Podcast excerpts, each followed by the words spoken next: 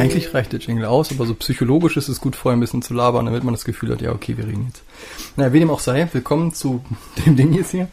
Und ähm, wir haben ja bei Pudelautopsie quasi so den, das Vorhaben, Themen anzugehen, die eigentlich viel zu komplex sind und über die man so Millionen Bücher schreiben könnte und einfach so blauäugig reinzuspringen mit so einer, ach komm, wir reden aber mal drüber Attitüde. Und deswegen haben wir uns heute kein geringeres Thema gesucht als Gott. Da, da, da, da. Dachten schon äh, über Gott. Ne? Fangen wir einfach mal an, über Gott zu reden. Und das ähm, erst so beim beim darüber reden ist uns aufgefallen, dass es das vielleicht doch ganz interessant ist, weil weil speziell du da irgendwie doch noch einen ganz anderen Hintergrund hast oder deine Familie besser gesagt als meine. Und ja, wenn du magst, kannst du einfach mal anfangen, so wie Religion und Gott und so überhaupt bei, bei dir in der Kindheit war.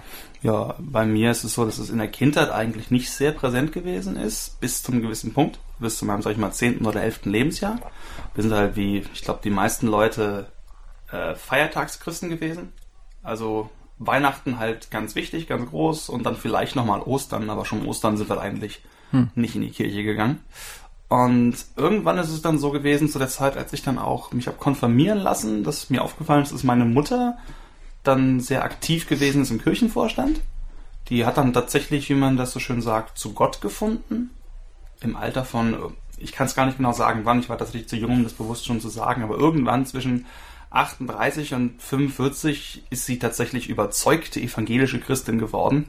Mit wirklich, ich habe eine persönliche Beziehung zu Gott, ich bete zu Gott, ich schreibe irgendwo wenn ich Tagebuch schreibe, Dinge über Gott, sowas in der Richtung. Mhm. Und hat sie euch damit einbezogen? Ein bisschen schon. Also äh, auch Freunde von ihr zum Beispiel waren eben auch mit im Kirchenvorstand. Da war das Christending, wenn sie, sie war ja Rechtsanwältin, zum Beispiel äh, über Fragen der Gerechtigkeit geredet hat, hat sie immer gern darüber geredet, dass es äh, auf der Welt nur Recht gibt, Gerechtigkeit gibt es nur vor Gott war tatsächlich so ein geflügeltes Wort von ihr.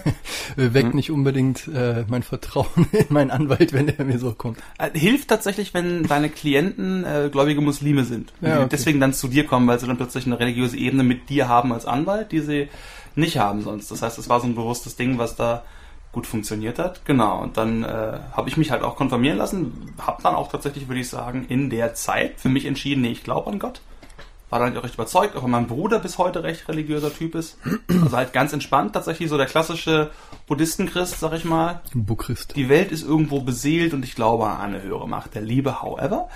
Äh, würde ich jetzt mal behaupten, ich kann nicht für ihn sprechen, ich weiß nicht genau, wie sein Bezug dazu ist.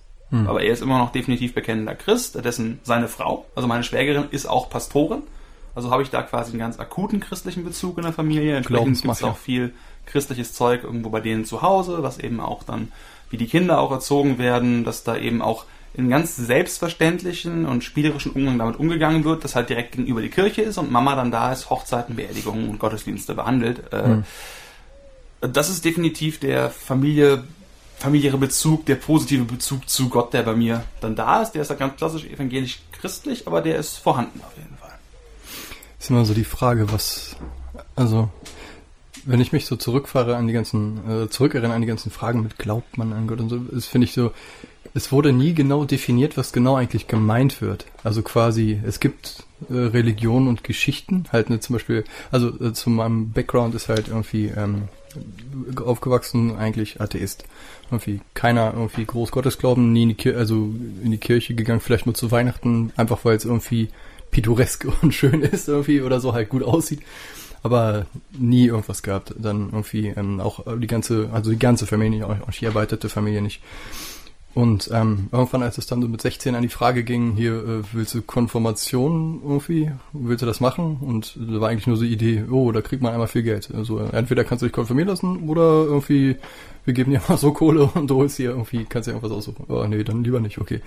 Ich weiß nicht, ich war als Kind einmal bei so einem Gottesdienst mit dabei, weil irgendwie eine, eine Schulfreundin das irgendwie gemacht hat. Und ich bin hin und fand das irgendwie doof und hatte keine Lust da zu sitzen und irgendwie, weiß ich, das war mir alles so komisch. Und dann habe ich da nie wieder groß drüber nachgedacht, außer dann in der Jugend fing das an, die typische Rebellion, dass man halt, da fand ich so die Geschichten und dieses, äh, man muss jetzt glauben und so, das hat mich alles irgendwie gestört. Das war irgendwie immer so von oben herab irgendwie und so immer dieses, ich hatte das empfunden als Kleinhalten, regulieren, hier ist unsere ausgedachte Sache und fand das alles so, so billig irgendwie konnte nie verstehen, wie jetzt ein erwachsener Mensch an irgendwie sowas glauben kann.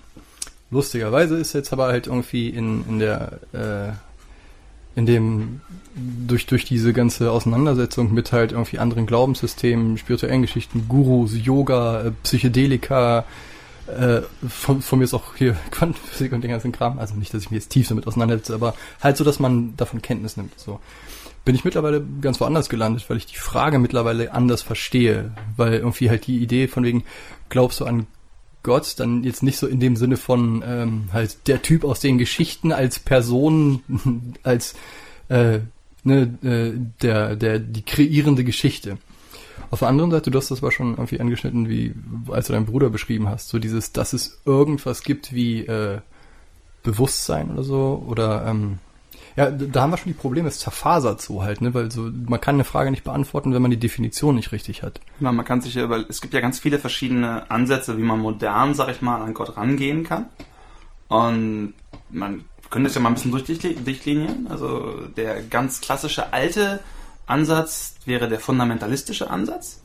Das heißt, du nimmst irgendeine beliebige Religion. Wir bleiben einfach mal, weil es für uns Sinn macht, bei den Buchreligionen, spezifisch würde ich sagen beim Christentum. Fühle mich einfach am wohlsten mit, kann ich am meisten so sagen. Und da gibt es dann ein Buch, das nennt sich Bibel. Und da stehen Sachen drin. Und diese Sachen sind jetzt die Grundlage dieser Religion, Christentum, zu der gehört diese Idee von Gott. Du kannst jetzt also sagen, meine Idee von Gott ist exakt das, was in dem Buch steht. In dem Fall in der Bibel. Das ist die, sag ich mal, simpelste Art der religiösen äh, Sicht. Mhm. Also wenn so ein Buch schon mal da ist. Und das ist eine Sache, gegen die ich mich zum Beispiel vehement wehren würde. Ja. Weil ohne Interpretation einfach was zu übernehmen, kriege ich das überhaupt nicht in meinen Kopf rein. Das sträubt sich in mir ganz genau. dolle, wenn mir jemand sagt, vor 2000 Jahren hat irgendjemand das geschrieben und das ist jetzt das Wort Gottes und das muss zu 100% so übernommen werden, weil das eine Weisheit ist, die nicht menschlich ist, sondern übermenschlich tatsächlich. Genau, es ist halt ein Dogma. Ne? Es wird gesagt, so das, das und das ist es. Und wenn man das halt faktisch sieht, als wirklich faktisch, da war ein Typ, der hieß so und dann ist das und das passiert und dann kam Gott und hat ihm das und das gesagt. Das ist halt, finde ich, ganz klar ab, abzulehnen im Sinne von, das ist klar, dass das Quatsch ist. Finde ich. Aber ähm, jetzt halt ist es dieser neue Punkt, äh, dass man halt merkt, okay, aber ähm, da gibt's ja auch noch andere Ebenen drin. Ne? Zum Beispiel ähm, über mal wieder Name Drop, viel halt über dieses Peterson-Ding. Ähm, wieder halt dahin gefunden, dass man die Sache symbolisch betrachtet. Wenn man dann zum Beispiel sagt, okay, diese, ähm, diese Geschichten, die uns hier erzählt werden, haben immer sowas wie eine Moral ist zu billig gesagt. Es ist nicht wie am Ende einer He-Man-Episode, der dann in die Kamera guckt und sagt, was haben wir heute gelernt.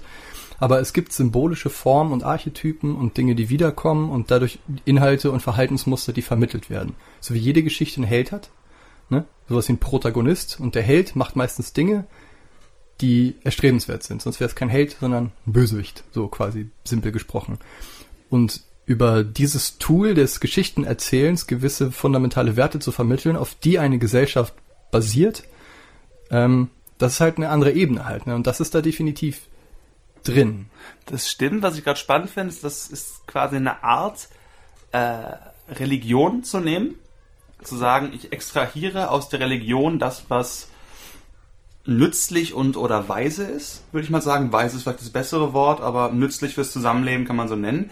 Das Spannende ist, dass dabei Gott gerade überhaupt nicht vorkommt. Nee, das stimmt. Und das ist also, ne, es gehört natürlich dazu, aber genau. wo ist da Gott? Und dieses Mal, ich habe äh, unseren letzten Männlichkeitspodcast noch irgendwie ein paar Mal gehört, weil ich mir nicht sicher war, ob der gut genug ist zum Raushauen. Und mittlerweile finde ich ihn ziemlich gut, gerade weil wir halt so ein bisschen rumstarksen und rumtorkeln, was überhaupt keine große Überraschung ist bei den Themen, die wir uns raussuchen ich glaube, da, da finde ich das mittlerweile eigentlich nur gut zu merken, dass man sich an manchen Fragen verhebt, verläuft und guckt. Das nächste Thema ist dann Abtreibung, einfach weil wir die einfachen Sachen früh durchgehen wollen. genau. Nee, und äh, genau wie bei diesem Gott-Ding. Aber du hast bei dem letzten äh, Podcast, mir fällt das auf, du pochst öfter auf das Thema, dass wir dabei bleiben und ich springe mal in alle äh, Ecken irgendwie. Und ich glaube, das hat das ist beides gut. Also es ist gut, dass du immer wieder diesen Punkt setzt und das ist aber auch gut, dass man diese Tangenten schlägt irgendwie. Deswegen, äh, um, um jetzt mal deinem Fingerzeig irgendwie äh, nachzufolgen. Aha, Fingerzeig, göttlicherweise. Dann bleiben wir doch mal irgendwie bei dem, was Gott ist. Ich habe da irgendwie in letzter Zeit viel drüber nachgedacht. Und ähm, sagt ihr und nimmt ganz nonchalant seine Meditationspose ein. das war jetzt äh, nicht zu Inszenierungszwecken, sondern einfach nur, weil ich warme Füße habe und der Boden zu warm ist und ich, weil mein Ventilator ein Geräusch macht, ihn ausmachen musste wegen ich des Podcasts. bestanden, dass wir ihn ausmachen, weil ich finde, das wäre ein potenziell störendes Geräusch gewesen. Genau. Das ist eine wichtige Sachinformation. Eben. Ähm, nee, genau. Gott, stimmt. Und zwar, ähm, wenn man mal bei, wir fangen jetzt mal wirklich bei Null an. Und ich finde, so der kleinste gemeinsame Nenner, auf den ich mich gottesmäßig nähern kann, ist, also wenn man jetzt mal sieht, dass, dass das Universum, wie wir es kennen, glauben zu kennen, existiert. Anstatt, dass es nicht existiert. Jo, weil es gibt eine Menge, also irgendwie von Materie. Materie muss ja entstehen. Irgendwie, und das braucht gewisse, gewisse Umstände, bis Sachen entstehen. Wie zum Beispiel diese, äh, dass, dass die Erde in dieser Goldilocks-Region ist und nicht so, nicht so heiß, nicht so kalt. So, äh, dann ist der Planet da, genau in diesem Dingens und bla bla bla. Es müssen so viele Sachen aufeinander kommen, bis überhaupt was geschieht. Und meine Idee von Gott ist mittlerweile eher so die, die Idee oder der Grund, dass es irgendwas gibt, anstelle, dass es nichts gibt.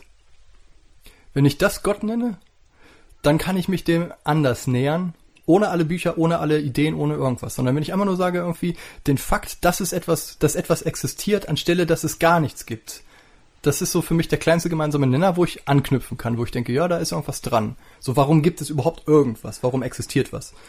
Und ähm, da ist dann auch ein bisschen diese Übersprungshandlung, dass ich jetzt nicht sage, ja, da und darum, aber wenn ich einfach sagen kann, weil Gott, weißt du, wenn, wenn Gott die Antwort auf die Frage, warum es was gibt, ist, dann werde ich damit ansatzweise warm, weil irgendwo musst du anfangen. Aber das hat für mich nicht was mit, also irgendwie nicht was mit Glauben zu tun. Es gibt diese Idee des Konzepts vom Prime Mover, also dem ersten Beweger. Mhm. Weil das ist so, das, da kann man ganz gut anknüpfen an den Punkt. I like to move it. Move genau, I like to move it, move it, sagte sich Gott und pupste dann die Welt raus. Da gibt's so zum Beispiel einen wunderschönen Sketch von Family Guy, wo Gott und sein Roommate Chat gerade irgendwie Arm drücken und dann spürt Gott, wie ein Furz hochkommt, sagt, watch it, watch it, und dann nimmt er sich halt ein Feuerzeug, zündet seinen Pups an und das ist der Urknall. Was wie ich finde eine sehr poetische Idee von der Entstehung des Universums ist. Aber die Idee ist halt, okay, sagen wir mal, es gab ein Nichts und es muss daraus irgendwie ein Etwas entstehen. Und um, egal wie weit wir zurückgehen, muss, um aus nichts etwas entstehen zu lassen, irgendeine Art von nicht in der Kausallogik des Universums stehenden Ding, Kraft, wie auch immer. Ne? Es könnte ein so kraftvoll wie eine Stecknadel und so mächtig wie Milliarden Universen gleichzeitig sein. So oder so irgendetwas, was da außen steht und das nennen wir Gott. Eine Variante zum Beispiel. Muss nicht so sein, aber das ist in etwa das, was du, glaube ich, genannt hast. Groß oder klein, aber dass aus nichts etwas wird, erfordert irgendetwas, wo wir nicht immer wieder zurück als etwas anderem als Anfang, Anfangspunkt gehen können. Mhm. Gott als Anfangspunkt, der außerhalb der Kausallogik steht, dass Dinge immer wieder angestoßen werden müssten. Deswegen der Prime Mover, der erste Bewegungspunkt. Ne? Mhm. Und dann kann man sich zum Beispiel fragen, okay, wenn man dieses Konzept von Gott nimmt, ist dann diese Idee von Gott wirklich genau diese eine kleine Zünd, das einmal Umdrehen des Schlüssels und danach spielt Gott keine Rolle mehr, was eine Sicht auf Gott ist. Also Gott wirklich nur als äh, quasi der nötig, sag ich mal, die Prise Zauberei, die nötig ist, um den Brei, den wir alles nennen, irgendwo zum Kochen zu bringen. Oder hat Gott darüber hinaus noch Einfluss auf die Welt, in der Leben? Ist die Art, wie die Dinge dann entstanden hm. sind, in irgendeiner Art und Weise viel oder wenig gesteuert von einer wie auch immer gedachten Entität von Gott. Das sind auch schon wieder zwei ja. sehr verschiedene Konzepte. Ja, da sollten wir auf jeden Fall drüber reden. Das ist das, was ich meinte mit, das ist der kleinste gemeinsame Nenner, auf den ich mich einigen kann erstmal. Irgendwie so dieses, wenn wir halt sagen, ne, das, das Warum, was es gibt, das ist ein guter Ausgangspunkt. Ne, das das wäre jetzt quasi die nächste, die nächste Ebene dieser Frage.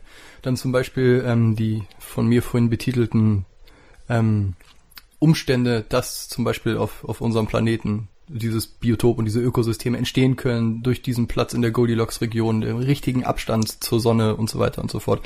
Das ist halt so die Sache. Ähm, man kann halt sagen, das ist Zufall. Man kann den Zufall auch Gott nennen, weißt du, wo wir dann irgendwie dann dahin kommen, wo das, ich finde. Das ist schwierig. Nein, nein, also, ja, klar, es ist schwierig, machen wir diesen Idee. Nein, das ist nicht. Nee, aber ähm, also das, das ist so, so sehe ich das halt immer, so dass das oft, für mich ist das oftmals so eine Frage der, der, die Definition und der Wortklauberei weil irgendwie, ähm, wenn man sagt, ja, es ist zufällig, dann entwertet man, das ist ja auch ein bisschen dieses Dilemma des Atheisten halt, ne, dieses, äh, dieses, wenn du wirklich an, an nichts glaubst und an dieses Jahr ist alles Zufall, ist alles egal, wir sind halt irgendwie kurze, kurze organische Masse, die da ist und dann vergeht, das ist halt eine sehr schlechte Perspektive, um loszulegen. Kommst ähm, halt quasi ins Rick und Morty-Universum, sag ich mal. Genau, weil es ist halt schwer, morgens aufzustehen, wenn du denkst, dass eh alles egal ist. Das klingt für mich eher nach einer Depression. Auf der anderen Seite sich irgendwelche Zaubergeschichten ausdenken und dann zu denken, oh mein, mein Gott, Fipsi, irgendwie äh, finde das gut, wenn ich morgens um sieben aufstehe und arbeiten gehe und dann go Fipsi und das mache, ist genauso erbärmlich. Fipsi wirft mir Gottknochen zu. Danke, Fipsi. Genau, drei Punkte. Mach, mach einen Salto, Fipsi. Yay, Gott macht einen Salto für mich. Und die Sache ist irgendwo dazwischen, muss man, also muss man als lebendes, denkendes Ding sicher irgendwo einjustieren. So sucht sich ja jeder selber Gründe für, für warum man aufsteht, warum er überhaupt was macht und so. Manchmal sind das biologische Gründe irgendwie halt, ne? Musik für Frauen, also quasi halt irgendwie, ich spiele Gitarre, damit ich toll gefunden werde. Oder was weiß ich, ich äh, gehe zur Arbeit, damit ich Essen kriege, weil ich will aus irgendeinem Grund meine Art weitererhalten. Aber ähm, wie gesagt, ich glaube, es gibt halt diesen, ja nicht Kunstgriff oder so, aber wenn man halt das. Du nennst gerade den Sinn des Lebens Gott. Äh, ja, aber halt andersrum. Weißt du, also ich, ne, ich sage nicht, der Sinn des Lebens ist Gott, sondern ich nenne ihn so und äh, äh möchte quasi darauf hinaus, also nicht ich nenne ihn so, sondern ich möchte darauf hinweisen, dass das äh, ein Gedanke ist, den man haben kann. Dass man sagen kann, okay, ich habe keine Ahnung, ähm, was wirklich ist. Ich, also Disclaimer, ich bin sowieso eher agnostisch. Ich glaube weder dran, noch glaube ich nicht dran. Ich bin einfach offen für, für möglich, Möglichkeiten. Und wie gesagt, die Frage, was meinen wir überhaupt mit der Frage, gibt's Gott, was ist Gott, bla. Und bei der Definition, also eine der möglichen Definitionen, mit der ich mich, wie gesagt, anfreunden kann, ist halt dieses, äh, warum? Wenn du quasi einfach intrinsisch sagst, Leben hat einen Wert, irgendwie, wa warum? Warum soll das einen Wert haben? Wenn, wenn man diese grundlegende Idee, dass Dinge und Existenz einen Wert hat, wenn man das so nennt, dann, dann finde ich das irgendwie schlüssig. Wenn man sagt, ja, ich glaube einfach daran, dass das, dass das Leben, dass es das gut ist, wenn es Sachen gibt, anstelle dass es Sachen nicht gibt. Wenn wir das Gott nennen, er ist halt auch groß rumgestarkt jetzt halt, ne? Weil das, das, das klammert alles aus, was wir mit Religion und Gottbegriff sonst meinen. Aber ich, wie gesagt, da muss man sich rantasten, weil ich finde, wir sind noch so in dem Bereich, wo ich mich recht safe fühle, zu sagen, ja, da kann ich mitschwimmen irgendwie. Ja. Ne, so und äh, ich weiß gar nicht, ob meine mein Gottesbegriff viel weiter geht. also ich habe das Gefühl, dass wir gerade auch ganz viel mit Themen wie eben Sinn des Lebens, aber auch, was ist das Universum, was ist die Realität, was ist Dasein, was ist Menschsein und was ist wichtig am Menschsein rumherwerfen. Also das ist, und ich denke mal, es ist richtig, dass das nicht wirklich trennbar ist von Gott. Also wenn man eben diese, sag ich mal, sehr nachvollziehbare und sicherlich auch nicht falsche Perspektive ist, wir haben diese Idee, wir folgen dem Buch, ne, nach dem Ding, und da ist diese Entität Gott, die uns steuert und uns sagt, dass wir nicht schwul sein dürfen. Äh, dann ist es halt so, ne? okay, Widerstand, Atheismus. Würde ich auch sagen, voll dabei, tatsächlich in den allermeisten Bereichen. Äh, wenn wir jetzt sagen, ein unbenanntes Konzept des Glaubens, dass Nihilismus irgendetwas Schlechtes ist und wenn wir zusammenkommen und irgendeine Art von hm, spüren, dass dieses Gefühl irgendetwas ist, dem ich gerne den Namen Gott geben möchte, dann habe ich das dringende Bedürfnis, mir einerseits so ein, so, ein, so ein Poncho anzuziehen und ein bisschen durch den Regen zu tanzen und auch zu sagen, ja, das stimmt ein bisschen. Also hm. es lässt sich so unglaublich schwer trennen, weil es ist eine sehr faire Kritik zu sagen, okay, euer ganzes Wischiwaschi, Sinn des Lebens, irgendwo nicht in Nihilismus verfallen. Und deswegen sage ich Gott, das sagt eigentlich nix. Das ist hm. wirklich nur ein Rummeandern, das ist äh, eine feige Abkehr davon, ob wir jetzt sagen sollen, Christentum ja oder nein. Äh, was ich nicht sagen würde, aber ich denke, es wäre eine faire Kritik, weil es eben nicht so präzise da reingeht. Ja, und genau das ist das Ding. Ne? Ich glaube, es kann nicht präzise sein. Weil wenn man sagt, irgendwie Christentum, guck mal, wir sind jetzt quasi von der Null auf die Eins gegangen und zu sagen, dass es was gibt. Ja. Und dann von der Eins auf die Zwei, dass zu sagen, es ist gut, dass es was gibt. Das meinte ich mit das Allerkleinste, wo ich mich bewusst hinstelle und sage, ich traue mich das zu sagen, weil ich das Ding finde. Mhm. Wenn wir sagen, Christentum ja oder nein, dann sind wir schon bei 400 oder so. Das gibt so viele Zwischenschritte, die wir erstmal mhm. abklären müssten. Ähm, Vielleicht kann man es ein bisschen anders aufdrehen von einer anderen Variante. So, warum interessiert mich Gott als Idee? Ich weiß nicht, was, warum es dich interessiert, aber durch dieses ganze sich mit Religion auseinandersetzen, davon dann wegkommen, dann irgendwie krank werden, dann meditieren, dann über den Buddhismus lesen und auch andere Menschen beobachten. Ich aus dieser puren Idee des spirituellen Materialismus heraus. Mhm. Der Frage von, welchen Nutzen könnte Religion haben und könnte Religiosität haben, kann der Glauben an Gott haben, ist es schon so, dass es viele Menschen gibt, mhm. und zu denen zähle ich auch, die manchmal sehen, ha, okay, hier sind wir, die wir Hardcore-Drogen nehmen und rumfeiern. Also nicht ich, wünschte vielleicht manchmal, es wäre so, aber ich bin da eher harmlos. Aber ne, das klassische Bild des westlich zivilisierten Menschen in seiner hedonistischen Feierraum. Mhm. Oder meiner Meinung nach auch des äh, nichts glaubenden Wissenschaftlers, der irgendwo Speed nimmt und sich selbst klont, so à la Rick und Morty. Und der buddhistische Mönch, der auf seinem Berg sitzt und lächelt und der sagt, ja, ich glaube an Gott in welcher Form. Vielleicht ist dann der buddhistische Mönch das falsche Wort, aber äh, dieses Menschen, die fest in irgendeiner Art von Glauben stehen das ist meistens irgendeine Art von Glauben an Gott, mhm. sind teilweise furchtbare Fundamentalisten. Aber für mich sind genau das eher Menschen, die nicht wirklich fest im Glauben stehen. Und ich glaube, so Peterson, der das gesagt hat, dass äh, von, oder oder oder Slavoj Žižek könnte das auch gewesen sein. Das war Žižek. Der hat gesagt, Fundamentalisten haben ganz große Angst, dass Leute merken, dass sie eigentlich unsicher in ihrem Glauben sind. Mhm, deswegen muss man alle bestrafen. Genau, wenn man wirklich sicher ist in seinem Glauben an eine Entität, an Gott, in seine Beziehung, dann muss man eigentlich gar nicht kämpfen und dafür irgendwie morden und sich in die Luft jagen, wenn man sagt, nee, ich glaube daran, das ist so viel größer als alles, was wir Menschen hier machen können. Ich finde den Disclaimer, eigentlich müsste man dafür nicht morden, klingt auch, können wir so zu eigentlich viel sagen. Eigentlich muss man dafür nicht morden, andererseits. also das, das ist halt eine Sache, wo ich finde, dass wenn man es eben aus dieser ganzen großen, was ist es, keine Ahnung, aber manche Menschen, die an Gott glauben, schöpfen daraus eine Kraft, die mich durchaus neidisch machen kann. Oder die ich ja. als etwas begreife, was sehr positiv ist, wo ich zumindest glaube, dass der Glaube an Gott eine Rolle spielt daran. Ich, was für mich auch immer ein ganz großer Faktor ist, ist diese Idee des Selbstbetrugs und ähm, Glauben und solche Geschichten, weil ich finde halt, du kannst dir nicht einreden zu glauben, weil dann glaubst du nicht. Entweder du glaubst oder du glaubst nicht. Und ähm, das ist eine Sache, die bleibt mir, wird mir wahrscheinlich immer versperrt bleiben. Ich kann jetzt nicht irgendwie Glauben, so dieses Gefühl von Angenommenheit und bla. Ich kann mich dem halt irgendwie intellektuell ein bisschen nähern, irgendwie durch diese, durch diese vorhin beschriebenen Schritte, dass ich dann irgendwann auf so eine Art Fundament komme und denke, ja, okay, da kann ich mich mit anfreunden. Aber dieses Gefühl, was Leute haben, ist auch immer so, wenn einer sagt, ich habe das Gefühl, Gott liebt mich, dann habe ich immer das Problem, dass ich denen das nicht glauben kann, aber gleichzeitig auch nicht glaube, dass sie mich anlügen. So, aber ich glaube dann immer so ein, hä, Weißt du? Weil ähm, das hat auch, äh, man kann, gehen immer schnell diese, diese Warnglocken des Selbstbetrugs los, weil es ist natürlich leichter, Gewicht abzugeben, als das Gewicht der Existenz zu tragen. Und ähm, was, was ja wieder zu dem Nihilismus spricht, wenn man irgendwie sagt, irgendwie so zum Beispiel, ähm, aber dann, dann zerdrückt dich das Gewicht. Ich weiß auch nicht, das ist so ein Eiertanz halt irgendwie. Und das Problem bei den ganzen etablierten Religionen, finde ich, ist halt, dass du halt über jahrhundertelange Geschichte immer noch sprichst, wenn du, äh, ich, angenommen, ich sage Christentum, was ich damit alles sage. Ne? Ich sage Christentum, dann geht die Klammer auf und wir sprechen über jahrhundertelang polit politische Sachen, äh, über, über, über Geschichte, über Personen, über, über alles Mögliche und deswegen, du kannst dieses Wort nicht benutzen, ohne dass es gleich 80.000 Tonnen wiegt. Deswegen, Oder das Wort Gott ist vielleicht sogar noch größer weil es all diese 80.000 Tonnen hat und noch alle Religionen, die existieren, genau. mit und, reinwirft. Und deswegen ist das so, das ist super, super schwer, da überhaupt auf irgendwas zu kommen. Und deswegen ist, das macht Atheismus auch so leicht, gerade in der Jugend. Ne? Man hat ein bisschen was gehört, man hat eine vage Vorstellung davon Nein. und sagt, nee, das ist Quatsch, das will Nein. ich nicht, das ist blöd. Und ich definiere mich darüber, dass ich das blöd finde. Genau.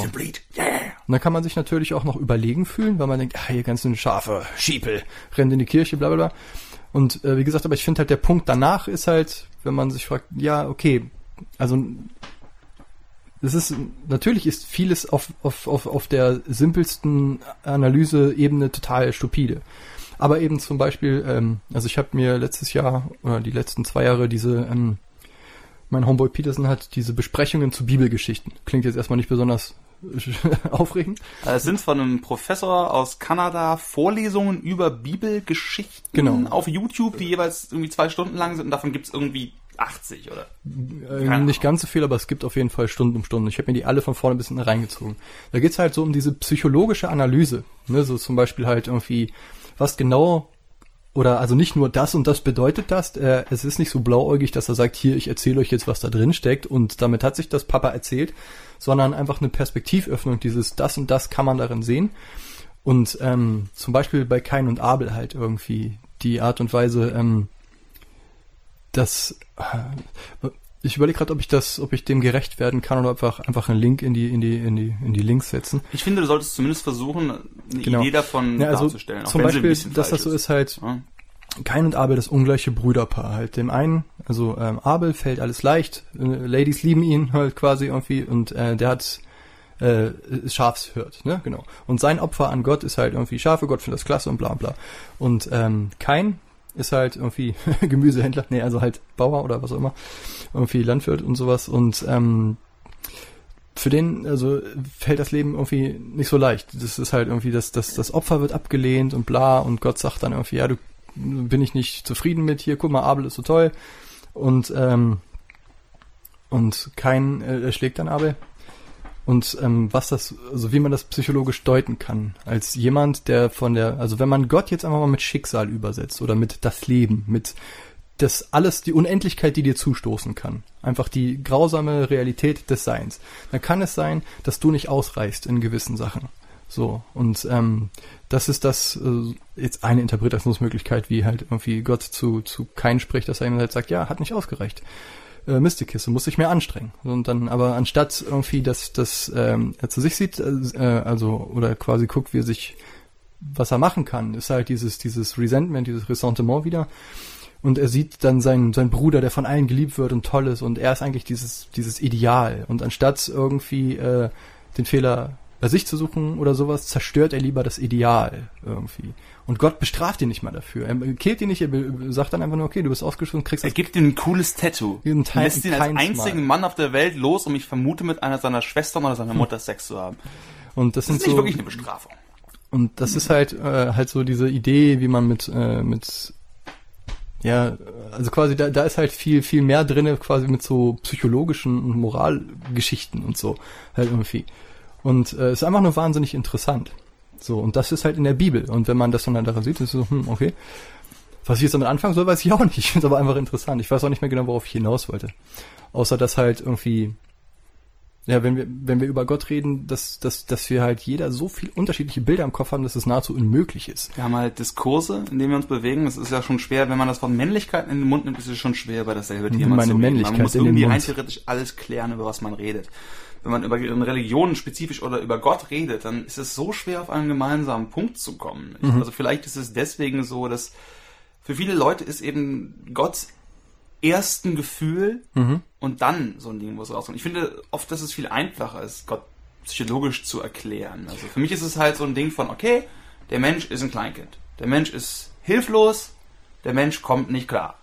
Und da oben sind Menschen, die sind zehnmal so groß wie wir, die füttern uns, die geben uns Brüste, da kommt Milch raus, die halten uns fest, was sich gut anfühlt und wenn wir Kacker machen, dann wischen die das weg und wir sind vollkommen hilflos und alles in uns ist darauf programmiert zu sagen, hier hilf mir und die machen das dann. Mhm, das, das, ist, ist ein vorprogrammiertes Ding in uns drin, dem wir alle folgen und folgen müssen, um existieren zu können. Als Babys. Und egal wie stark und toll und groß und selbstständig man irgendwo im Leben ist, dieses rudimentäre neuronale Muster von Hilf mir, hab mich lieb und kümmere dich. Diese mhm. Urbindung zur Mutter, zum Vater, zum ersten, wie auch immer, Liebe und Nahrung und Trost spendenden Ding. Ich meine, das ist alles. Das ist die gesamte Existenz zusammengefasst als die elterliche Liebe. Mhm. Und es gibt wahrscheinlich nichts, was man sich, was ich mir als Mensch vorstellen könnte, was allumfassender wäre als dieses Gefühl, als Säug, vielleicht sogar noch im Mutterleib zu sein. Wir fühlen, wir fühlen ja schon im Mutterleib relativ viel. Zumindest ab einem gewissen Zeitpunkt. Und alles da ist auch einem großen, allumfassenden Wesen. Dieses Wesen ist die Welt. Und ich kann mir vorstellen, dass diese neuronalen Netze, die wir damit in Verbindung bringen, dass die auch bei den klügsten und reifesten und selbstständigsten Menschen irgendwo noch da sind.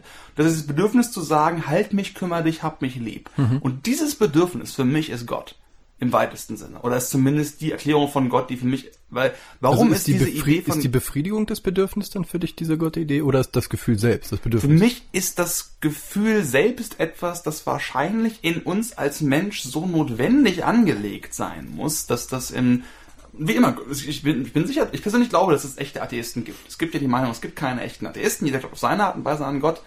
Aber für mich ist, äh, oder nimmt dann quasi Wissenschaft zu etwas, was dann quasi zu einer gottgleichen Statusvariante erklärt wird, was auch vollkommen okay ist. Äh, aber das, dieses Gefühl, das ist etwas, von, nach dem wir uns alle sehen. Wir sind irgendwie dazu erzogen, irgendwo zu sagen, wir sind selbstständig. Ne? Wenn man jetzt als großer Krieger mit einer Axt da irgendwo steht und sagt, oh, dieser Bär wird jetzt von mir erschlagen, hm. dann ist es vielleicht schwer, sich einzugestehen, dass man eigentlich nur gehalten und lieb gehabt und gefüttert und gewickelt werden möchte. Und dieser Grundimpuls, glaube ich, ist das, der bei vielen Menschen so sehr aus der Religion kommt, weil selbst unsere Eltern, wenn sie noch da sind, können uns das nicht geben. Weil wir sind erwachsen und diese Menschen sind älter geworden und vor allen Dingen diese Beziehung vom Kleinkind zum Elternteil ist ein absolutes Ideal, was so in einer Erwachsenenbeziehung überhaupt nicht erfüllt werden kann, weil es tatsächlich hm. diese ganzen neuronalen Netzwerke, die eben, was du sagst, quasi, die Kritik obendrauf, obendrauf, obendrauf, also es ist dekonstruiert, dekonstruiert, dekonstruiert, ist, wenn man zwei Monate alt ist, wahrscheinlich noch nicht in dem Maße da. Das ist ein nicht in Frage gestelltes Gefühl des Glaubens an ein gottgleiches Wesen, was dir alles gibt, was du willst, und dieses Gefühl von, ah, ja, und dieses ist, Gefühl, ich glaube, das ist für mich Gefühl, das Glauben. Gott, und das ne? Interessante ne? ist zum Beispiel, weil dieses Gefühl ist ja das Paradies. Also, würde ne? ich sagen, kommt immer am Also im Sinne von, äh, das ist quasi die Konstruktion vom Paradies. Das ist ein umzäunter Garten, in dem dir nichts passieren kann, wo eine dir wohlgesinnte Kraft auf dich aufpasst. Und ähm, da habe ich neulich drüber nachgedacht, das ist ganz interessant, weil im Christentum, also beziehungsweise in, in, in halt in, in der Bibelgeschichte ist es ja dann halt äh, ne, quasi, dass die rausgekantet werden. Die essen vom Baum der Erkenntnis zwischen äh, Gut und Böse, heißt ja, glaube ich. Ne? Also ist ja kein ja, Baum der Erkenntnis. Genau. Und ähm, dann ähm, werden sie rausgekantet. Das ist für mich so eine so eine Metapher für plötzlich kapieren, ach so, meine Eltern sind auch nur Menschen, irgendwie so dieses Kapieren, was die Welt ist. Ich bin nicht mehr in dem abgezäunten Garten, ich bin jetzt auf der Welt, mir können Dinge geschehen und so. Das Interessante ist aber zum Beispiel, ähm, wenn man jetzt äh, in der, in der Buddha-Geschichte das nimmt, ne, irgendwie, ähm, Siddhartha war ja dann halt irgendwie quasi, ich war auch schon paar 30 oder so, aber der wurde auch in einer Art Paradies großgezogen. Quasi der Vater hat gesagt, hier irgendwie, ähm, ne, der soll äh, nix sehen, irgendwie von wegen, wie schlimm die Welt ist und so. Die Idee ist, glaube ich, wenn er das Leid der Welt irgendwie sieht, dann wurde ihm vorausgesagt, dann wird er irgendwie so also, ein weiser Mann. Er wollte natürlich, dass er Top-König Nummer eins Genau, es gibt zwei Sachen. Er wird entweder ein großer, großer Eroberer, ein cooler König oder ein, ein Heiliger sein halt. Ne? Und deswegen, weil der Vater das nicht wollte, hat er ihm halt äh, in seinem, seinem Palast das Leben gegeben, was er dachte, was jetzt das Tollste wäre. Was im Endeffekt nichts anderes ist als das Paradies. Ne? Abgezäunt und selektiert. Quasi äh, ne, ja, ein Park, wenn man so will. Halt, ne? Äh, dann irgendwie nur schöne junge Menschen, hat alles, was er will. Ähm, und das aber der, der, der Unterschied, den ich interessant fand, ist halt, äh, dann äh, macht halt äh, Siddhartha diese äh, so eine Parade durch die Straßen und durch Zufall sieht er dann da irgendwie einen Kranken und fragt dann, hä, was ist das und bla, und dann sieht er irgendwie Alte und Tote und dann haut er selber ab. Der Unterschied ist, die Christen wurden rausgeschmissen, so, da ist die böse Welt, sieh zu. Und die Buddhisten sagen, oh, da draußen ist was. Also das, das, das Volon, heißt das Volontär auf Deutsch, das Freiwillige? Äh, Volon also ein freiwilliges, volontäres Verhalten. Ich sage einfach, warum? Ich dachte, er hat ein Volontariat, dieses, und dann musste er erst lernen, Journalist zu werden. Genau. Hat sehr wenig Geld dafür bekommen. Genau. Das, das ist Gar eine interessante keins. Geschichte. Das ist die westliche Sache der Geschichte. nee. First, right. I have a question, sir. I have a question. Ich könnte auch einfach das Wort nehmen, was ich bereits kenne, für, für was damit.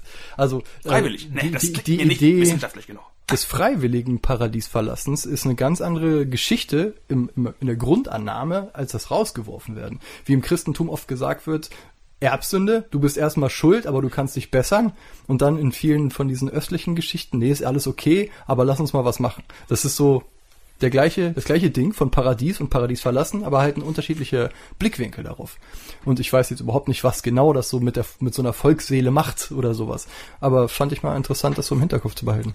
Ich finde es immer sehr schwer, das ganze östliche und westliche so einigermaßen über einen Kamm zu werfen, sag ich mal. Das ist die westlichen Religionen, das sind die östlichen Religionen, äh, weil sich auch der Buddhismus so stark irgendwo gewandelt hat und angepasst ja, hat. Und, und, auch, was ich immer als schönes Beispiel irgendwo, ich weiß nicht warum, aber ich immer dieses Bedürfnis, wenn andere Völker und Religionen, die nicht deutsche Ex-Nazis und Christen sind Scheiße gebaut haben, bin ich immer froh drüber. So, hm. guck, alle Menschen sind fähig, Scheiße zu bauen. Sogar Buddhisten in Myanmar, die irgendwelche Muslime verfolgen und Zen-Mönche, die mehr oder weniger dann in Japan Kriegs geführt haben oder auch absoluten Massenmord begangen haben. Also es gibt, glaube ich, nicht diese, ich weiß nicht genau, diese interne Logik, die zwangsweise dahin führt, aber ich weiß genau, was du meinst. So also diese Idee, dass quasi das Christentum immer quasi sagt, du bist böse und du kannst danach das Bessere finden und dass vielleicht im Buddhismus diese Anlage von ist, äh, die Welt ist schwierig und du kannst die Wahl treffen, sie aufzusuchen, aber auch das Christentum hat dann die Wahl der Annahme Jesu Christi Klar. und also alle diese Religionen hatten ganz viel Zeit mit ganz viel Interpretationsleistung und ganz viel Appendix und Anhängen zu ihren jeweiligen Texten, hm. eine Menge kluges Zeug zu sagen und zurechtzulegen. Deswegen würde ich das auch nicht so unterschreiben, dass man das halt sagt, so und so ist das und das. Ich finde hm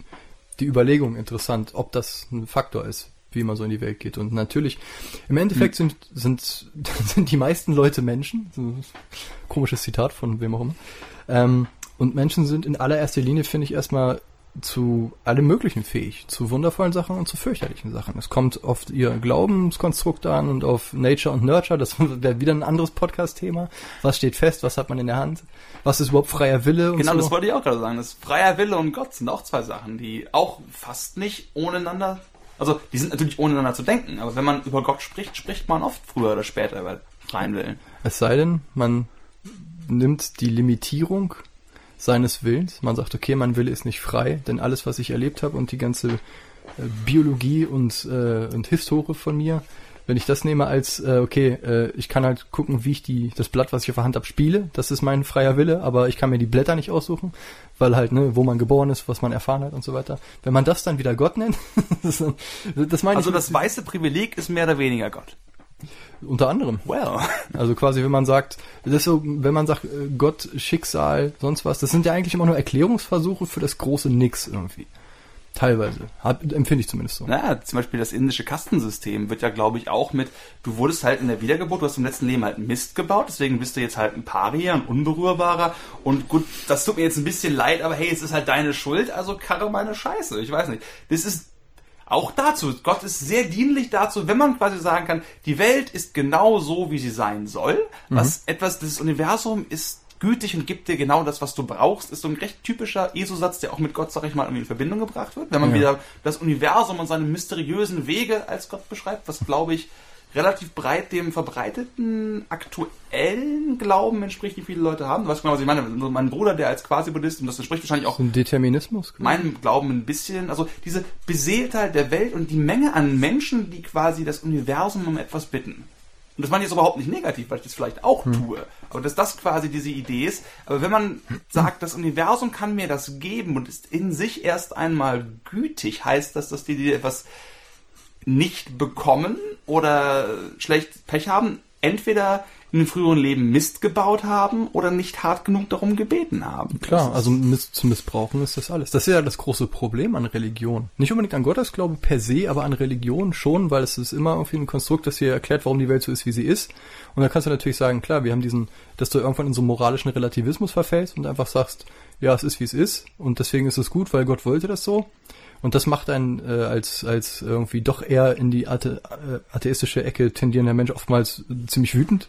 Ne, wenn irgendwer sein Kind sterben lässt, weil, nee, äh, unsere Religion, wir nehmen keine Blutkonserven an. Ja, aber dein Kind kratzt ab. Ja, ist dann halt so. Wenn man aber wirklich glaubt, dass es ist wichtiger, dass das Kind in den echt existierenden Himmel kommt, was und es ist wichtig dafür, dass es keine Bluttransfusion bekommt, was für mich schon mal nicht zusammenpasst. Das ist schon mal eine große rote. Dein Kind darf keine Medizin kriegen, sonst kommt es nicht in den Himmel. Ist so Ja, was ist das für ein Himmel? detschig.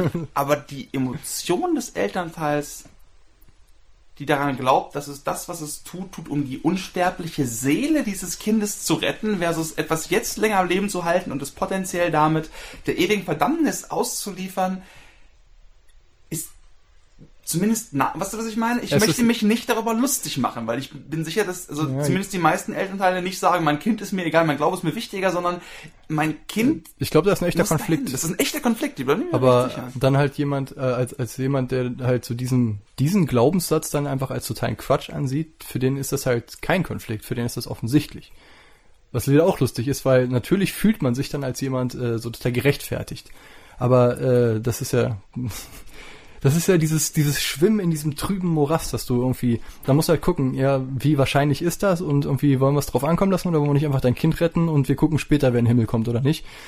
Ne, das ist so, ein- so, welche Glaubenssätze sich dann irgendwann festsetzen durch Religion und durch Manipulation und das fängt ja auch schon.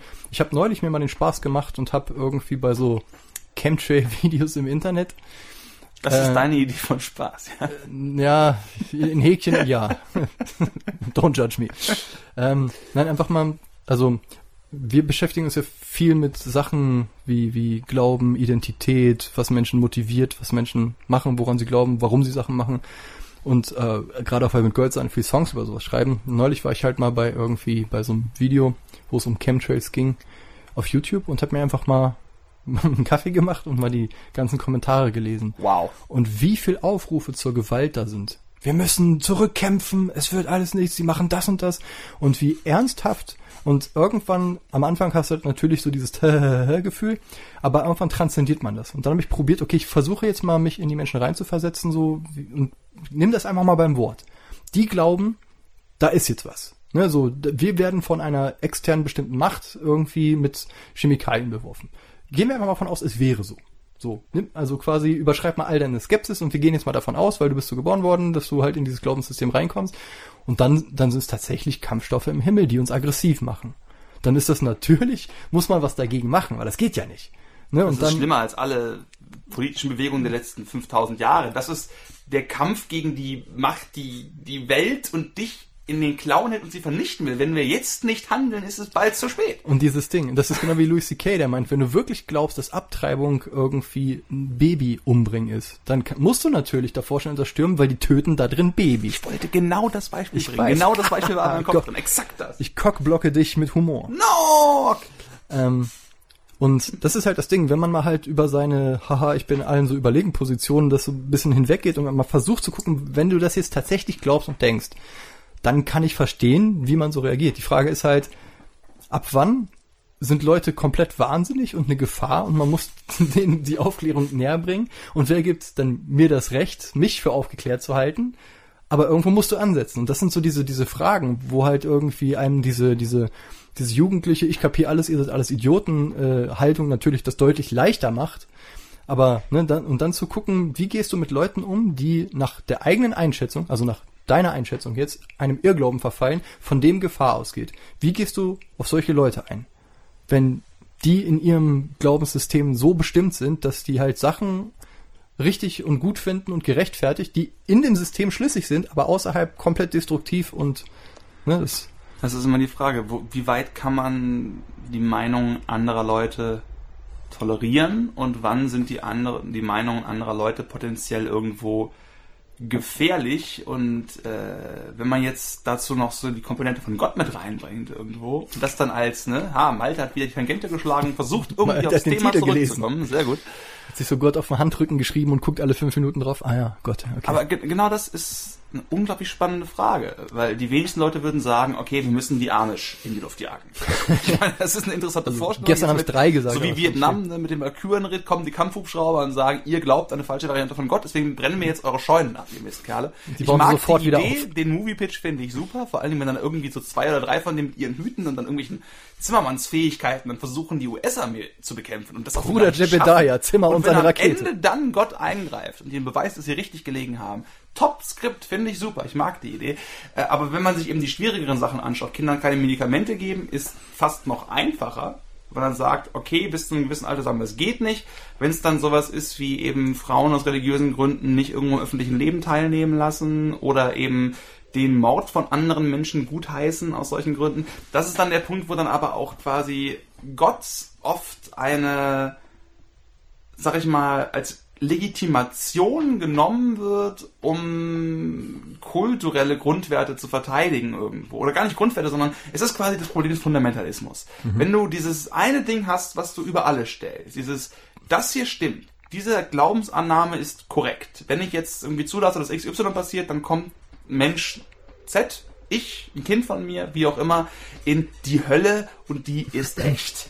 Ne? Und das kann ein politischer Glaube sein, sowas wie, wenn ich zulasse, dass diese Art von kapitalistischem System existiert, dann passiert das. Das wäre quasi der Kommunist, der irgendwie ihn umbringt, so RAF-mäßig. Wenn ich zulasse, dass jetzt die Schwarzen irgendwie das Wahlrecht kriegen, dann werden uns alle über, wie auch immer. Das ist also der Nazi, der quasi dann da sein, reingeht. Und wenn ich zulasse, dass, äh, keine Ahnung, Nehmen wir mal ein christliches Beispiel, dass Homosexuelle heiraten, dann äh, werden alle Menschen, die da irgendwie mit was zu tun haben, äh, in die Hölle kommen und das ist echt, das ist ein christliches. Natürlich kannst du das auch für Muslime genauso machen, mit den ganzen Geschichten, die da irgendwo hinterstecken und das ist dann der Punkt, wo es dann eben fundamentalistisch wird, wo Gott oft eine Verteidigung eines eigentlich tradierten, ich bin es so gewohnt, mir wurde gesagt, dass es stimmt, Lebensweges. Es ist Sunken Coast Fallacy, der irgendwo reingeht und deswegen kommst du da nicht raus. Das heißt, das sind diese Argumente, wo ich dann sage, ne, das ist dann alles Quatsch. Aber wenn du dann halt wiederum sagst, okay, wir gucken uns aber diese Idee als eine von vielen Möglichkeiten an die Welt zu sehen. Woher wissen wir mit Sicherheit, dass äh, der Glaube an, sagen wir mal, den christlichen Gott exakt nach der Bibel wahrer ist als der Glaube an die Menschenrechte, die auch von Menschen irgendwann gemacht worden sind, die hingeschrieben worden sind und die wir jetzt als fundamental wichtiger ansehen als die eigentlich viel älteren und tradierteren Rechte, die sich aus diesen Religionen erwachsen, ha, finde ich schwierig. Also ich bin total pro Menschenrechte, aber du könntest dieses Argument machen, wenn es alles quasi nur Wahlmöglichkeiten aus einer großen Box aus möglichen Weltbildern sind, dann gibt es kein Argument zu sagen, okay, dann steht jetzt aber das eine über dem anderen, außer du setzt irgendwann etwas für dich selbst als tieferlegend an. Mhm. Die Grund- und Menschenrechte sind das eine, so Sam Harris zum Beispiel ist ja auch jemand, der dann eben versucht, okay, nein, wir müssen Ethik irgendwo ohne Religion ableiten können. Es muss Punkte geben, die sind wissenschaftlich nachvollziehbar so ableitbar, dass sie über einem der Wahl eines ideologischen Spektrums stehen müssen der Schutz des Lebens zum Beispiel, ne, was auch immer, freie Rede.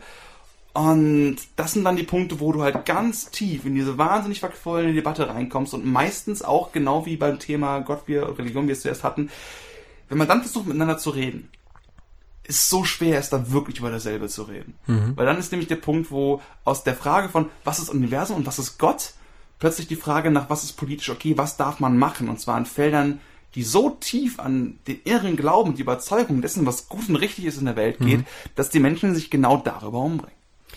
Ja, und äh, ich meine, ich hätte auch nicht damit gerechnet, dass wir jetzt hier die große Lösung finden. Wie? Nicht? Ah, komm schon. Ich dachte, du hast es jetzt. Ich dachte wirklich jetzt, und jetzt sagt Sascha mir, wie wir das alles auflösen. 3, 2, 1, go! Und, und äh, durch diese komplette Überforderung finde ich halt die Idee, von Null anzufangen und zu sagen, ne, irgendwie, worauf, worauf ich vorhin meinte, dass es was gibt, anstelle dass es nichts gibt. Du fragst alle, können wir uns darauf einigen, dass es gut? Okay, check, check, check, 80 Prozent sagen ja. Okay, haben wir schon mal eine Sache. Ist es gut, dass es gibt? Hm, hm, okay, 70 Prozent, immerhin. So, und dann so langsam auftürmen, dass man sich wirklich beim Kleinsten gewinnt, aber das ist halt einfach unmöglich irgendwie. Vielleicht und ist dann Gott und Religion da wirklich dann diese notwendige Komplexitätsreduktion. Also genau dieses von, es ist so viel, so viele Stimmen, so viele Meinungen, Turmbau zu Babel. Äh, okay, dieses Buch sagt, Bibel, Gott, Jesus, wie auch immer. Und darauf einigen wir uns erstmal, weil es besser ist als komplette Verwirrung. Ja. Ja, ist auch so die Sache. Ne? Zum Beispiel die Geschichte mit dem Turmbau zu Babel. Die hat mich immer sauer gemacht. Weil ich dachte, fickt euch, wir bauen noch einen Turm und der wird halten und wenn er nicht geht, machen wir noch einen. Weil ich das einfach als quasi als, ähm, ich habe das als Allegorie für irgendwie äh, Kampfgeist gesehen und, und menschliche Möglichkeiten. Dieses, wir bauen den Turm und wenn der umkippt, fickt doch Gott, wir bauen noch einen Turm und der ist noch größer und irgendwann wird er stehen bleiben und der ist cool. So habe ich das immer gelesen. Deswegen war ich, fand ich das immer so, nee, ihr arbeitet jetzt nicht zusammen und ihr sprecht jetzt auch alle andere Sprachen, ihr Arschlöcher. So.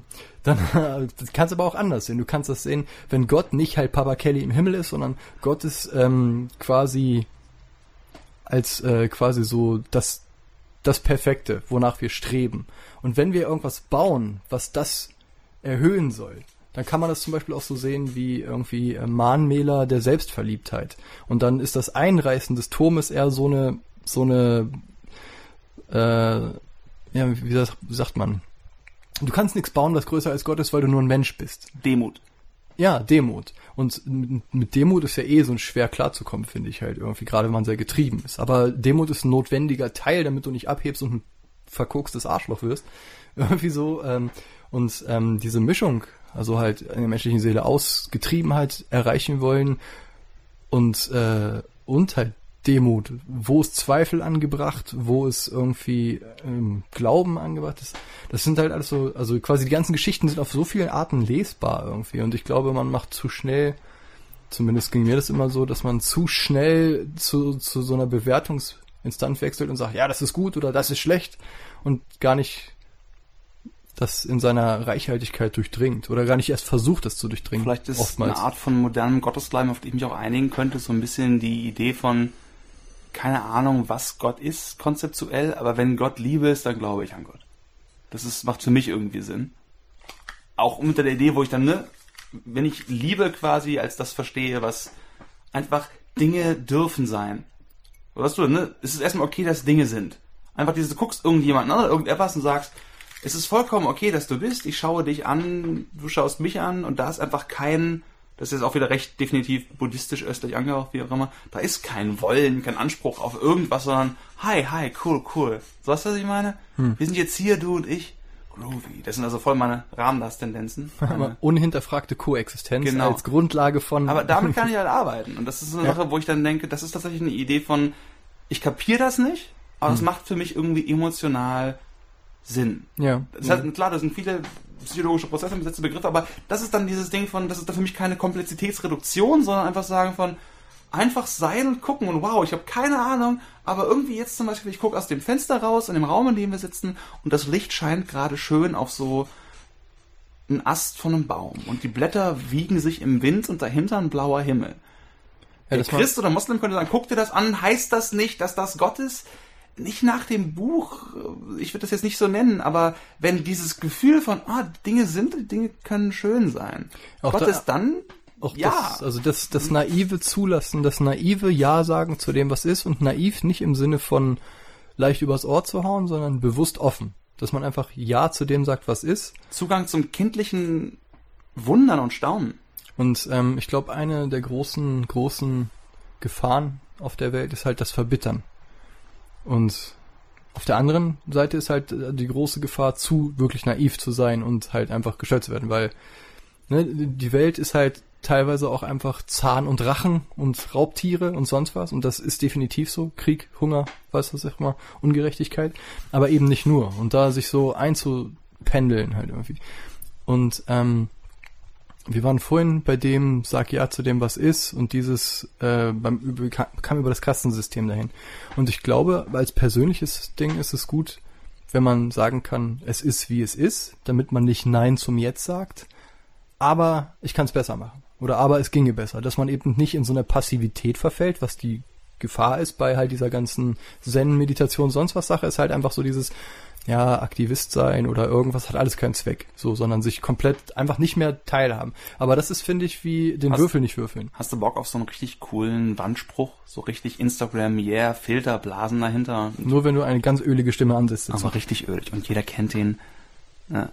Gott, schenke mir die Weisheit, das zu ändern, was ich ändern kann, das zu ertragen, was ich ertragen muss. Die Weisheit, den Unterschied zwischen beiden zu erkennen. Habe ich wahrscheinlich gerade irgendwie falsch gesagt, aber das ist quasi dieses ganz klassische Ding von, Ja, ja. man kann nicht alles ändern. Ich denke zum Beispiel an mich, okay, ich hatte halt Krebs, habe Jahre im Krankenhaus gelebt, Mutterficker. Das ist erstmal scheiße. Ne? Äh, kannst nicht viel machen. Einerseits kannst aber auch die Therapie machen und gucken. Und äh, ich habe es überlebt und deswegen, yay, cool. Äh, heißt das irgendwas? Nee, heißt es nicht, aber also ist, ein anderer Spruch ist, Verzweiflung ist die Antwort der Dumme. Und auf Gott könnte man das münzen, dass unhinterfragter Glaube an die Worte anderer Menschen vielleicht der Glaube der Dummen ist. So, ich finde, Gott ist etwas unglaublich Hilfreiches, was ganz viel geben kann, aber er hört auf, hilfreich zu sein, wenn er zu einem Fetisch wird, zu einem Selbstzweck, zu einer Antwort, die uns hilft, alles so sehr in Schubladen zu packen, dass wir gar nicht mehr staunen können, sondern dass wir plötzlich anfangen, die Dinge nur so zu bewerten, wie gut sie in unsere Schubladen passen, die uns Gott und Religion und alles, was damit zusammenhängt, irgendwo gibt. Ne?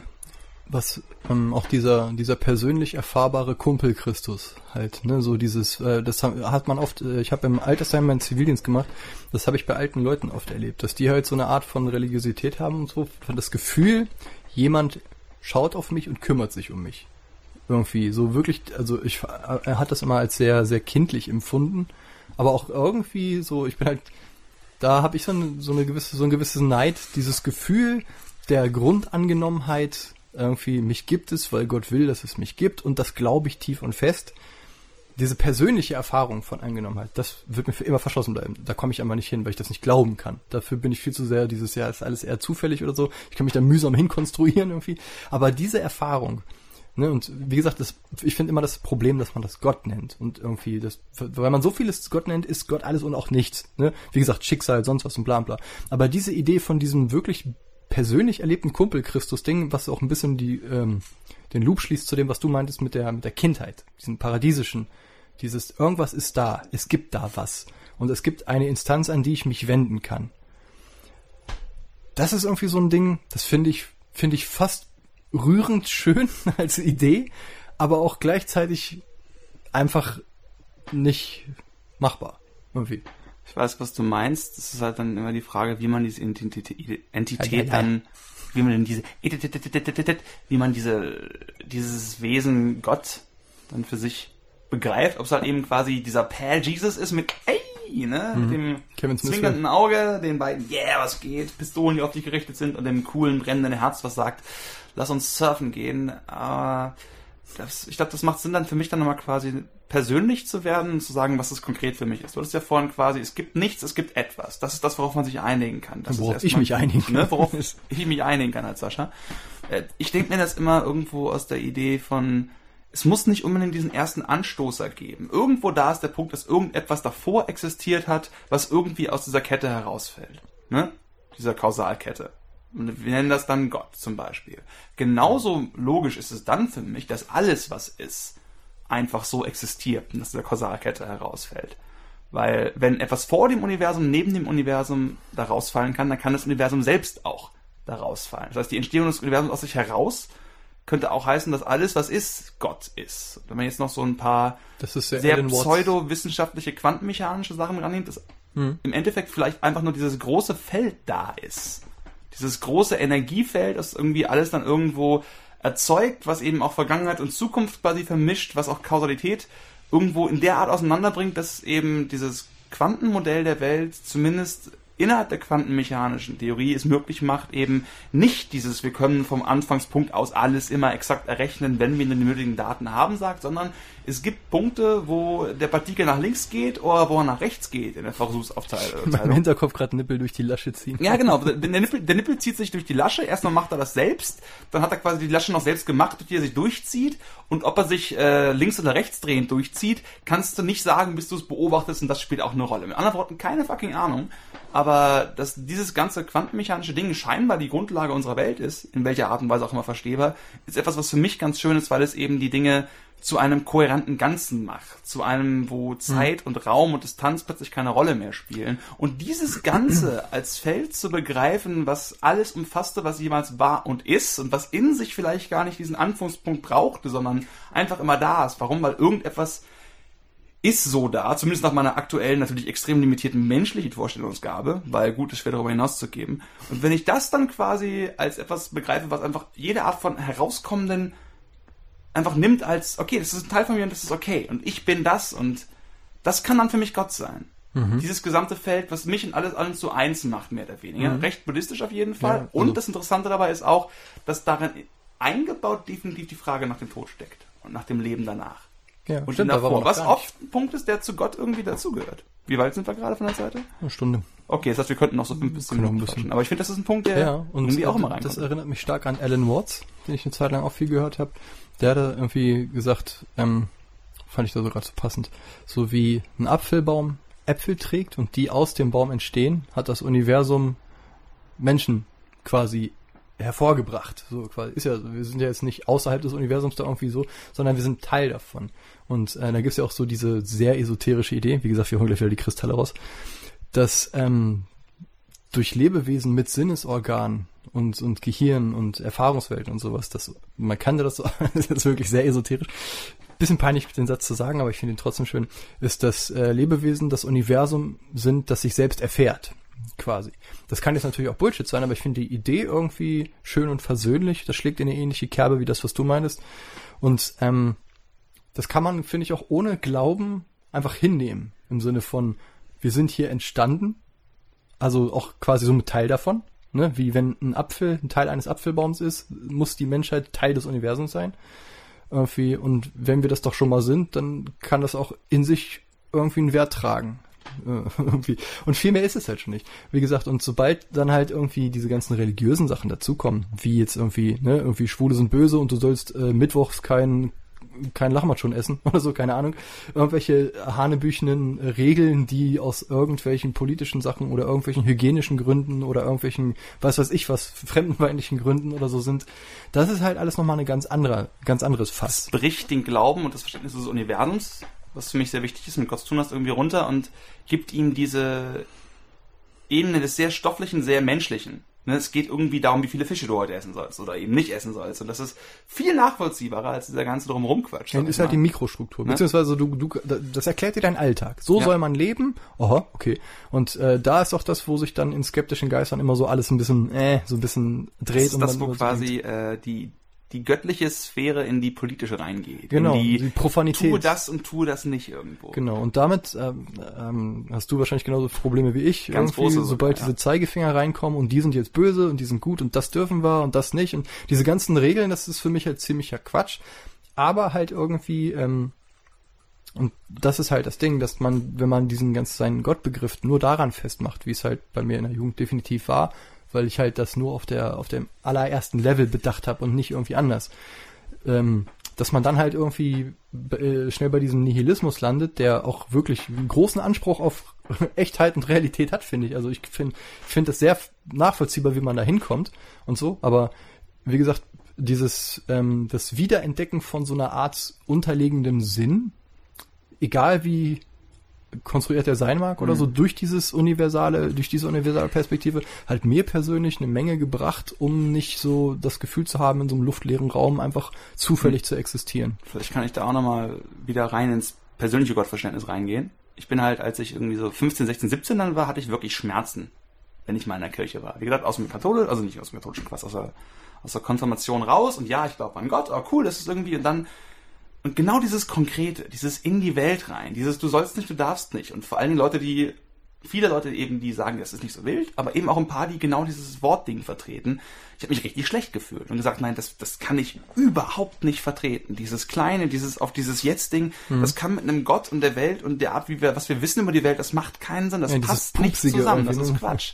Und dann eben weg davon. Und dann aber eben hin zu dieser Idee, dieser alles umfassend alles ist auf irgendeine Art und Weise miteinander verbunden, und wahrscheinlich brauche ich diese Idee, es irgendwo äh, naturwissenschaftlich erklären zu können mit der Quantenmechanik, aber ich gebe natürlich auch sofort zu, dass das eine Sache ist, die mir gefällt, die nehme ich, ich habe keine Ahnung, wovon ich rede, ich kapiere das gar nicht, ich hier ist definitiv eine Art von, ich will, dass es so ist, also greife ich mir das, was mir quasi schon passt, Sache, die irgendwie am Laufen ist. Aber Klammer auf Mensch sein. Ja, genau. Also ich denke, ich behaupte nicht, dass ich das irgendwie kapiere, aber das ist eine Sache, die für mich irgendwie Sinn macht. Und dann aus diesem, das ist für mich alles irgendwo eins. Daraus heraus kann ich plötzlich in den Gottesdienst gehen, mich mit der christlichen Symbolik auseinandersetzen und sagen, ja, Jesus ist irgendwie ein cooler Typ und so ein Zeug und da auch beten, wenn ich da Bock drauf habe. Aber nicht, weil ich sage, aha, das ist alles, sondern weil das ist ein Ausdruck von dem großen Allen, in dem wir drinstecken. Mhm. Und das ist so ein Ding, wo ich dann auch sage, daraus, ich, ich könnte mit derselben Überzeugung gläubiger Moslem sein, das auch vertreten und gleichzeitig kompletter Kosmopolit sein, dann alles glauben, weil das eben sich nicht mehr ausschließen muss, wenn man davon ausgeht, dass das alles verschiedene Ausdrücke dieser universalen Liebe, die wir Existenz nennen sind, was mhm. halt definitiv eine vollkommene Übersprungshandlung hin zu einer Art von Glauben ist, das kann man denke ich so nennen, aber einen, mit dem ich total arbeiten kann. Und das heißt, hm. ne, also das ist halt schwer von außen, wenn ich halt irgendwo so ein Glaubensbekenntnis zum Beispiel in der Kirche rede, ist so, oh krass, das heißt also, ne, Schwule hassen und so ein Zeug. Also, ja, nee, überhaupt nicht. Aber ich gebe zu, dass es halt ganz viel mehr anderen und drumherum reden und ganz viel, wie können wir diese Debatte irgendwo Sachen um dieses Gefühl von, es fühlt sich für mich irgendwie gut an, da zu nehmen. Und das ist vielleicht sogar das Wahrste, das ist dieses, es fühlt sich gut an, ist vielleicht wahrer als all die Konzepte, die ich hier von mir gebe, sondern so, ah, deswegen also. Es fühlt sich gut an. Hm. Ja. Ja, ich glaube, was du meinst. Äh, ich glaube, was du meinst. Ich glaube, ich glaube zu. Ich glaube, was, zu begriffen zu haben, was du damit sagen willst. Nee, also mir geht das auch ähnlich, dass ich ähm, also früher halt auch so quasi Kirche dann so als Feind gesehen habe, so und weil da ist halt auch in dem Namen super viel passiert, was halt total äh, bekämpfenswert ist. Nichtsdestotrotz, irgendwie ab und zu, wenn ich in der Stadt bin und gerade zufällig das erwische, setze ich mich in eine Kirche. Einfach der Kontemplation wegen. Mache ich nicht oft, aber hin und wieder mal. Einfach weil so, du bist dann halt draußen, also aus, der, aus dem normalen Alltag, da ist es kalt, hallig ne, vom Raum her und einfach so, ich finde, Leute in kontemplativer Haltung zu sehen, finde ich irgendwie gut. Das hat was, was ich demütig finde. Gerade in so Outrage-Kultur-Kram, äh, die man natürlich sehr viel nur digital mitkriegt oder so. Aber wenn Leute laut und unreflektiert und irgendwie teilweise primitiv sind, was eigentlich, natürlich können sie das auch da sein. Aber alles, was Leute dazu bringt, mal innezuhalten, hat irgendwie an Sympathie für mich gewonnen. Irgendwie, dass ich dann manchmal einfach so das gut finde. was auch immer da jetzt die große Aussage ist. Irgendwas wollte ich vorhin noch sagen. Aber mhm. Ich hab's nie mehr im Kopf drin gehabt. Ich hab's nie mehr im Kopf drin gehabt. Ja, ich weiß nicht, ist das schon, man kann es ja nicht abschließen, aber ist das schon ganz gut, was wir jetzt zum Thema Gott gesagt haben? Oder naja, da also das ist halt irgendwie der, der meandernde Versuch, sich in einem Gottesbegriff zu nähern, der natürlich zum Scheitern verurteilt ist. Aber das ist ja auch unser Konzept. Ne? Wir sind einfach nur zwei Dudes, die sich für Kram interessieren und drauf loserzählen, die irgendwie semi-belesen vielleicht sind in manchen Sachen, in manchen gar nicht und so. Und ähm, aber einfach so diese, wir haben das mal irgendwie, also diese diese ungestüme, dilettante Wut und Freude zu schaffen. Das ist ja das, was quasi unseren Sachen so zugrunde liegt. Und ich finde, diesem Anspruch sind wir sehr gerecht geworden. Wir sind wütend geworden und haben gequatscht. so muss das sein. Nee, genau. Und natürlich gibt's da 80 Fantastilliarden andere Ideen und sonst was zu. Das war jetzt halt erstmal unsere. Vielleicht sieht's nächste Woche anders aus und hm. so. Ich meine, wir hatten ja auch Gurus ja. und sonst was schon als Thema und so. Und, ähm, Dass man auch Sinn des Lebens von Gott nicht trennen kann, ist ja irgendwie dieses, vielleicht suchen wir immer ein bisschen nach haben wir dieses Bedürfnis nach einem wie auch immer gearteten Meer als ja. das ist rein physisch. Und dieses Bedürfnis ist wahrscheinlich die Grundlage von Leuten, die irgendwann zu Spiritualität oder einer Art von Religiosität finden können. Hm. Und wo das nur aber herkommt, ob das einfach dieses Ich will lieb gehabt werden Ding ist oder ob es tatsächlich aus einer metaphysischen Ebene kommt, was ich nicht unbedingt glaube, was man aber anbringen könnte, ja. was ich nicht, wo ich nicht sagen könnte, das ist definitiv falsch. Das ist vielleicht die große Frage. Auch, da gibt es noch so viele andere Fragen. Zum Beispiel, dass halt die, die Tatsache, dass die menschliche Biologie so ausgelegt ist oder zumindest zulässt, dass der Mensch durch Psychedelika ähm, Erfahrungen haben kann, die definitiv sich anfühlen, wie was überwirklich ist. So, es muss ja auch nicht, wir müssten ja diese, diese, diese Ports im Kopf gar nicht haben, aber die haben wir halt. Wir haben die Voraussetzung für eine mystische Erfahrung. So, was will man mit der Info anfangen? So, hm, okay. Heißt das dann, das soll so? Kann ich nicht sagen. Aber es ist halt möglich. Allein darüber kann man sich schon mal irgendwie den Kopf zerbrechen. Aber das nur mal so am Rande. Ja. Okay. Dann würde ich sagen, machen wir Schicht und gucken irgendwie einfach nochmal. Bla bla bla. Dinge. So ausreicht. Genau. Wir haben jetzt leider kein geistreiches, wir haben die Frage nach Gott nicht gelöst. Aber vielleicht kann man noch sagen, wenn ihr glauben wollt, glaubt doch, wenn nicht, ist auch schön und gebt euren Kindern Bluttransfusionen. Genau, und einfach seid keine Arschlöcher. Und ja, das war Shambhala Shamana. Tschüssi.